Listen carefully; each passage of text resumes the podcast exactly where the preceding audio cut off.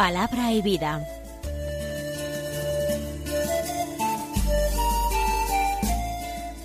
Con el padre Manuel Horta, desde Sevilla.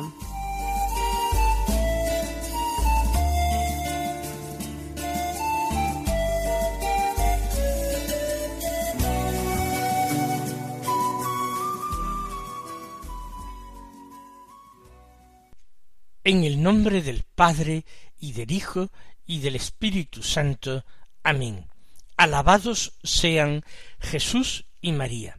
Muy buenos días, queridos amigos, oyentes de Radio María y seguidores del programa Palabra y Vida. Hoy es el miércoles de la vigésimo novena semana del tiempo ordinario. Este miércoles que es 20 de octubre.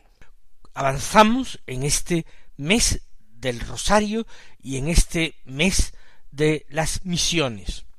Un mes en el que hemos celebrado fiestas de la Virgen, como la de Nuestra Señora del Rosario, como la de Nuestra Señora del Pilar, y en que hemos celebrado también la fiesta de santos evangelistas o apóstoles, como San Lucas, el autor del tercer Evangelio, y aún hemos de celebrar la fiesta de los apóstoles San Judas, Tadeo y San Simón. Es un mes en el que nosotros ponemos en el primer día la fiesta de la patrona de las misiones, Santa Teresa del Niño Jesús, y buscamos la protección de nuestros propios ángeles custodios. Vamos a proclamar la palabra de Dios pidiendo ayuda a la Santísima Virgen, oyente perfecta de la palabra, y a nuestros hermanos los santos, que nos ayuden a comprender la palabra y sobre todo a convertirla en vida. Vamos a escuchar la palabra de Dios que se proclama en la liturgia de la misa del día. Seguimos la lectura continuada de San Lucas. Estamos en el capítulo doce, del que leemos los versículos treinta y nueve al cuarenta y ocho que dicen así. En aquel tiempo dijo Jesús a sus discípulos Comprended que si supiera el dueño de casa a qué hora viene el ladrón, velaría y no le dejaría abrir un boquete en casa. Lo mismo vosotros, estad preparados, porque a la hora que menos penséis, viene el Hijo del hombre. Pedro le dijo, Señor, ¿dices esta parábola por nosotros o por todos? El Señor dijo, ¿quién es el administrador fiel y prudente a quien el Señor pondrá al frente de su servidumbre para que reparta la ración de alimento a sus horas. Bienaventurado aquel criado a quien su señor, al llegar, lo encuentre portándose así. En verdad os digo que lo pondrá al frente de todos sus bienes. Pero si aquel criado dijere para sus adentros mi señor tarda en llegar, y empieza a pegarles a los criados y criadas, a comer y beber y emborracharse, vendrá el señor de ese criado el día que no espera y a la hora que no sabe, y lo castigará con rigor, y le hará compartir la suerte de los que no son fieles. El criado, que conociendo la voluntad de su señor, no se prepara ni obra de acuerdo con su voluntad, recibirá muchos azotes, pero el que sin conocerla ha hecho algo digno de azotes, recibirá menos. Al que mucho se le dio, mucho se le reclamará. Al que mucho se le confió, más aún se le pedirá. Bien, estamos ante un texto del Evangelio que encierra algunas dificultades de comprensión y de interpretación. Seguimos con las enseñanzas de Jesús en el camino. Habla el Señor a sus discípulos y pone una comparación. Aquí el término de la comparación es el ladrón que viene en la noche. Es un ladrón que viene a robar y la hora a que va a llegar a robar no es conocida. Jesús dice que si lo supiera el dueño de la casa, no le permitiría entrar a robar, no le permitiría abrir un boquete en la casa que parece que era un procedimiento para robar, dado que muchas casas eran de adobe, es decir, de barro, de barro mezclado con paja, y era fácil horadar los muros. No se conocía el hormigón ni los materiales de construcción de hoy día.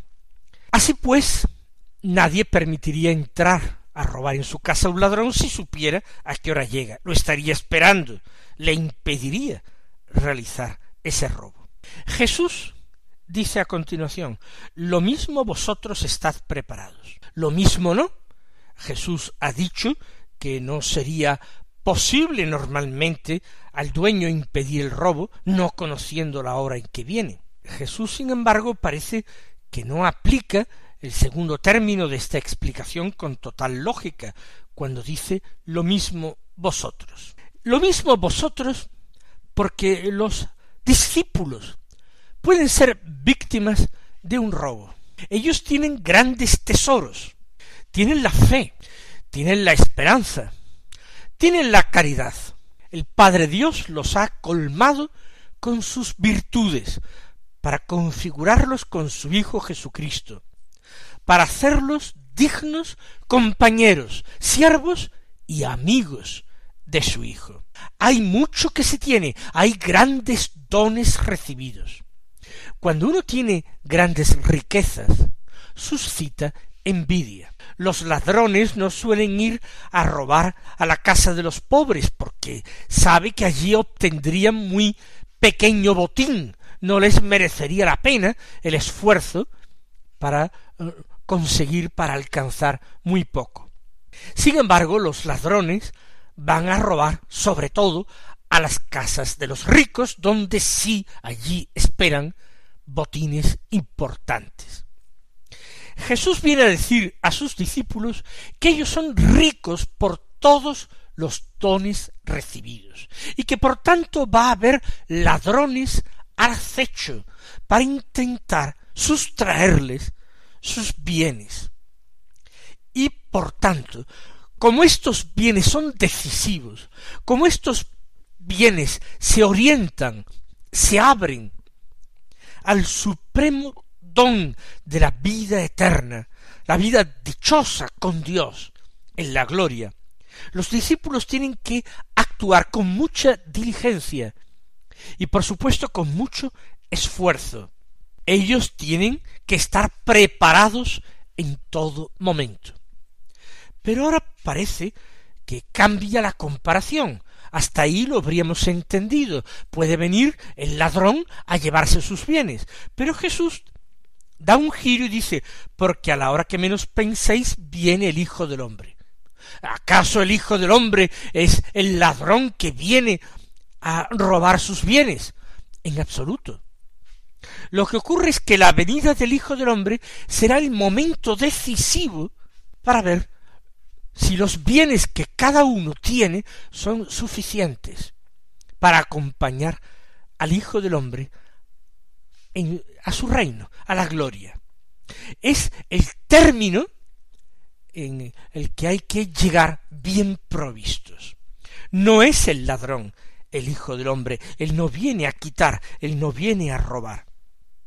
Él viene a hacer la llamada definitiva, a pedir el último seguimiento, no el seguimiento en la pena por los caminos fatigosos del mundo, sino el seguimiento a la bienaventuranza eterna, a la gloria, a la Jerusalén del cielo. Hay que estar preparados para que la llegada del Hijo del Hombre nos encuentre cargados de riquezas espirituales que nos franqueen las puertas de las moradas eternas. Pero, insisto, eh, cuando no leemos esto con atención suficientemente despacio, podemos sacar una conclusión equivocada o una enseñanza ambigua. Continuemos el texto. Los apóstoles no quedan totalmente convencidos, no lo han comprendido quizás del todo. Por eso Pedro, en nombre de los demás, que que permanece callado, Pedro de nuevo toma la palabra. Él con más audacia, lleno de confianza y amor a Jesús, quiere estar seguro de que entiende bien. Y le dice, Señor, tú dices esta parábola por nosotros o por todos. Es preocupante. Es que quizás tú detectas que nosotros estamos perdiendo todo lo que tú nos das, que no conservamos bien las virtudes, que nuestra fe en vez de crecer disminuye, que nuestra caridad en vez de aumentar se enfría. Somos nosotros los que debemos eh, sentirnos interpelados por ti o lo dices en general como una enseñanza para todos tus discípulos no es que nos estés reprochando algo en particular a nosotros. El Señor no contesta exactamente a lo que pregunta Pedro. Él quiere remitir al discernimiento personal de cada uno la situación en que se encuentra. Si uno se preocupa con exceso, quizás sea porque debe preocuparse, porque algo no va del todo bien, porque uno de los rasgos del hombre que tiene amistad con Dios, que acumula virtudes más que bienes materiales, es que la paz de Dios reposa sobre él, invade su alma y le permite afrontar el futuro con confianza. El Señor dice, ¿quién es el administrador fiel y prudente a quien el Señor pondrá al frente de su servidumbre para que reparta la ración de alimento a sus horas. Estos administradores fieles y prudentes pueden ser los apóstoles. Precisamente el Señor de entre los discípulos ha escogido a doce para esta misión, para ponerlos al frente del resto de sus servidores, convertirlos en, en dirigentes, administradores, y para alimentar al resto de la servidumbre, a sus horas. Los apóstoles tienen que alimentar a los discípulos con el pan de la palabra de Dios que ellos deben partir con generosidad, eh, partir y repartir. Una palabra que tiene que ser entregada con su correspondiente iluminación, con su explicación. Recuerden ustedes aquella conversación que relata el libro de los Hechos de los Apóstoles entre el diácono Felipe y aquel eunuco que era ministro de la reina Candaces de Etiopía. El diácono le pregunta al ministro si entiende lo que lee, porque escucha que va leyendo en voz alta el libro del profeta Isaías. Y el eunuco, con total sencillez, dice ¿Cómo lo voy a entender si nadie me lo explica? La palabra de Dios tiene que ser servida, pero con la correspondiente preparación. Ciertos alimentos, si se nos suministraran sin cocinarse, podrían causarnos más daño que beneficio. Hay que preparar los alimentos para que puedan ser ingeridos no solamente con gusto, sino con provecho por el cuerpo humano. Así el pan de la palabra de Dios. Y los apóstoles también tienen que alimentar al resto de la servidumbre, ellos mismos no son sino servidores, no son amos ni señores, son siervos, tienen que alimentar a sus consiervos, de los que son administradores, con el pan de la Eucaristía. También ellos tienen que entregar este pan de la Eucaristía y tienen que disponer a sus hermanos a recibir adecuadamente este pan, administrándoles también los sacramentos medicinales, los sacramentos que otorgan el perdón de los pecados y disponen al hombre, al corazón del hombre, a recibir a su Dios.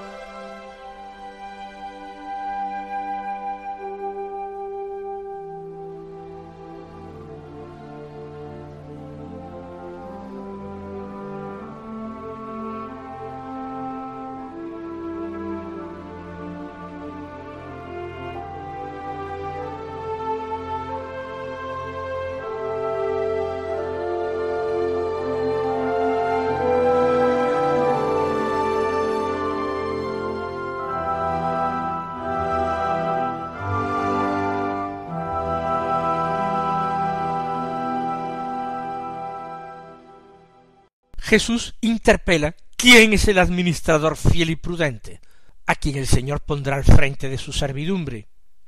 ¿Para qué? Para que le reparta la ración de alimento a sus horas. ¿Quién es el apóstol que cumplirá fielmente la misión que yo le he encargado a ellos y a sus sucesores? ¿Quién será? Y ahora el Señor lo dibuja en positivo. Bienaventurado aquel, dice Jesús, aquel criado a quien su Señor al llegar lo encuentre portándose así. El Señor volverá un día. Jesús eh, se marcha. Tras su ascensión ya no va a ser más visible. Es el tiempo de la fe, es el tiempo de la iglesia. Pero el Señor, que se marchó de esta manera, volverá, volverá Bienaventurado aquel que cuando vuelva el Señor persevere en ese comportamiento, en esa fidelidad al encargo recibido. Qué gran bienaventuranza la de los pastores de la Iglesia, que son buenos pastores, celosos pastores del rebaño. Bienaventurados ellos. ¿Cuál será su premio? En verdad os digo que lo pondrá al frente de todos sus bienes. No le va a poner límite al uso y al disfrute de sus bienes. Tendrá una recompensa extraordinaria y eterna al frente de todos sus bienes. Bienaventuranza. Pero hay también una mala aventuranza porque puede haber un criado que ha recibido ese encargo de su señor, que lo ha puesto al frente del resto de su servidumbre, pero que, como la ausencia del señor se prolonga, él olvida el encargo recibido y empieza a comportarse no como siervo, no como consiervo, sino como amo, como señor, y además como amo injusto, como señor despótico. Si aquel criado dijere para sus adentros, mi señor tarda en llegar, esto es definitivo, se está perdiendo la fe, la fe en el regreso del Señor. Se pierde la fe en el regreso. Dice, mi señor tarda, que es lo mismo que decir, quizás no vuelva nunca. Quizás estaba esperando en balde. Y entonces empieza a comportarse como el amo despótico, a pegarles a los criados y criadas, con una exigencia, con una tiranía que no es la propia del Señor, que lo ha puesto de administrador. Empieza a comer y beber y emborracharse, como si esos bienes, como si esos alimentos, esa comida y esa bebida, fueran algo propio suyo, no algo que tiene que administrar no solamente los emplea en propio provecho, sino que abusa de ellos, porque no se limita a beber, sino que además se emborracha. Y aquí viene la malaventuranza. Para quien actúe así, vendrá el Señor de ese criado, porque va a venir, antes o después. Tarda, pero no nos confundamos, llega. Y vendrá el día que no espera y a la hora que no sabe y lo castigará con rigor. Palabras terribles. Si es inmensa la bienaventuranza del pastor que actúa a imagen del buen pastor, que es fiel al encargo recibido, tiene una bienaventuranza extraordinaria. Aquel que actúa de manera contraria, que ha perdido la fe, que es déspota sobre el, rebaño de Dios, ese tendrá un castigo con rigor, un castigo particularmente intenso y duro. Y ahora va a explicar el Señor por qué el castigo de este criado administrador, de este criado mayordomo, de este criado pastor, va a ser mucho más riguroso que el de cualquier otro. Lo castigará con rigor y le hará compartir la suerte de los que no son fieles. ¿Y esto qué es? La suerte de los que no tienen fe. Fiel es el que se fía, el que tiene fe. Este criado, malvado, olvidadizo, compartirá el castigo, la suerte, el destino de los que no tienen fe porque la ha perdido, porque ha actuado al menos como si no la tuviera. Y ahora, para aclarar más esto, que evidentemente se está dirigiendo de forma particular a los apóstoles, a los pastores de la iglesia, él añade, el criado que conociendo la voluntad de su Señor no se prepara, no obra de acuerdo con su voluntad, recibirá muchos azotes. Es el que se obstina en el mal a sabiendas de dónde está el bien. El que sin conocer esta voluntad ha hecho algo digno de azotes, recibirá menos. El Señor es muy justo y matizado en los premios, en los castigos. Y en definitiva, y esto lo resumen, resume la enseñanza anterior, al que mucho se le dio, mucho se le reclamará. A quien se puso al frente de sus hermanos, se le va a tratar con más rigor, se le va a premiar con más abundancia o tratar con más rigor si no cumple el encargo. A quien mucho se le dio, mucho se le reclamará. Al que mucho se le confió, más aún se le pedirá. Mis queridos hermanos, tomemos la vida cristiana con la seriedad, con la importancia que es necesaria. No consideremos que la vivencia de nuestra fe, que la práctica del cristianismo es algo secundario en nuestra vida, como un pequeño adorno que nos hace ser a nosotros más amables o completos. Tomemos en serio el vivir el Evangelio tal como nos lo enseña Jesucristo. Él os bendiga y hasta mañana si Dios quiere.